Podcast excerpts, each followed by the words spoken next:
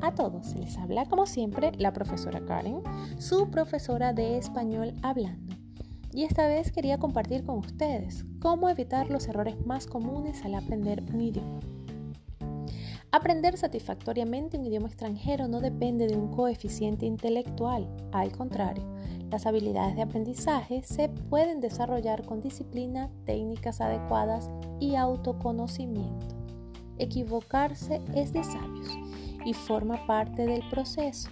Pero esta vez yo quiero subrayar los errores más comunes que cometemos y que podemos evitar.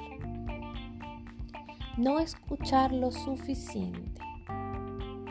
Algunos lingüistas expertos en el proceso de aprendizaje aseguran que los estudiantes se verán beneficiados si aplican un periodo de silencio cuando inician su proceso de aprendizaje en cuanto otros aseguran que aquellos estudiantes que son forzados a hablar un idioma prematuramente desarrollan un fenómeno conocido como recarga de tarea, el cual inhibe el proceso de aprendizaje. Pero, ¿qué hacer?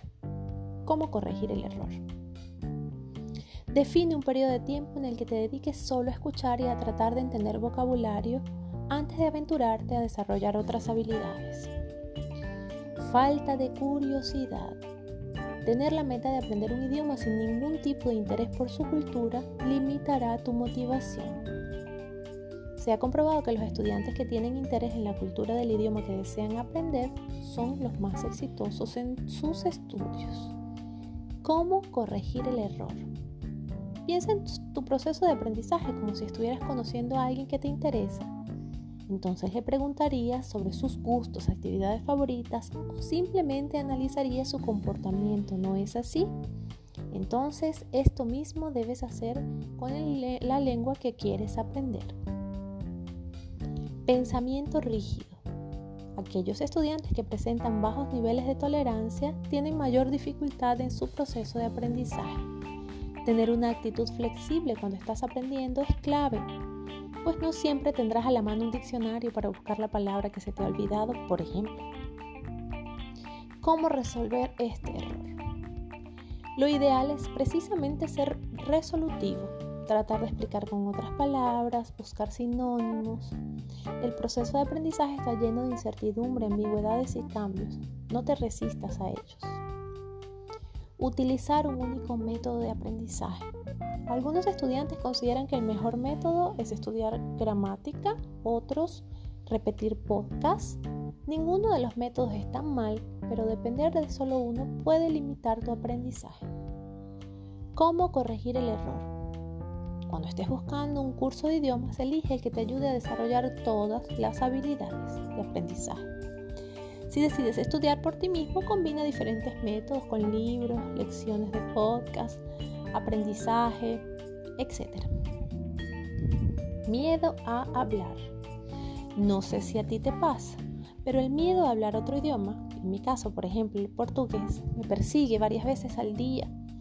Es interesante que todas las habilidades que desarrollas cuando aprendes un idioma, a excepción de una, hablar, las puedes adquirir prácticamente solo, sin tener que interactuar.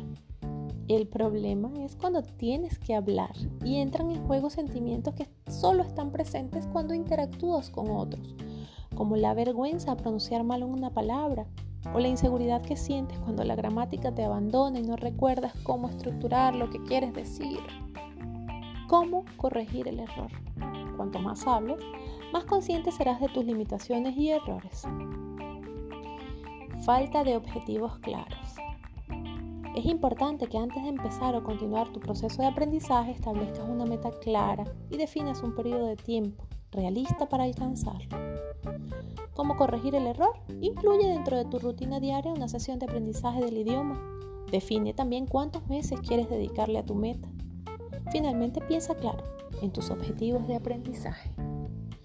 Espero que esta lección de, hoy les sirva de mucha ayuda. Será hasta la próxima ocasión cuando nos encontraremos con una nueva píldora de aprendizaje y por favor les pido que vayan a mi cuenta de Instagram y español hablando y me sigan por allá para seguir en contacto.